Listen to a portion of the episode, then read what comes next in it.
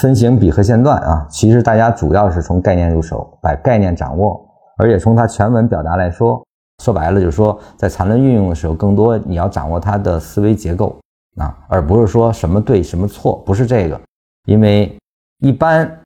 四根儿也行啊，在标准啊是五根儿成比。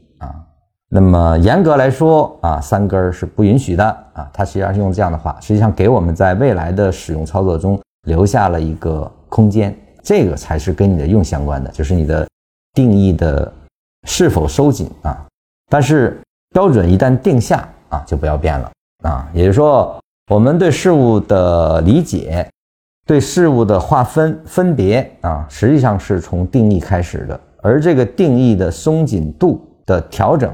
是有主观的存在的啊，你的主观是可以选取的，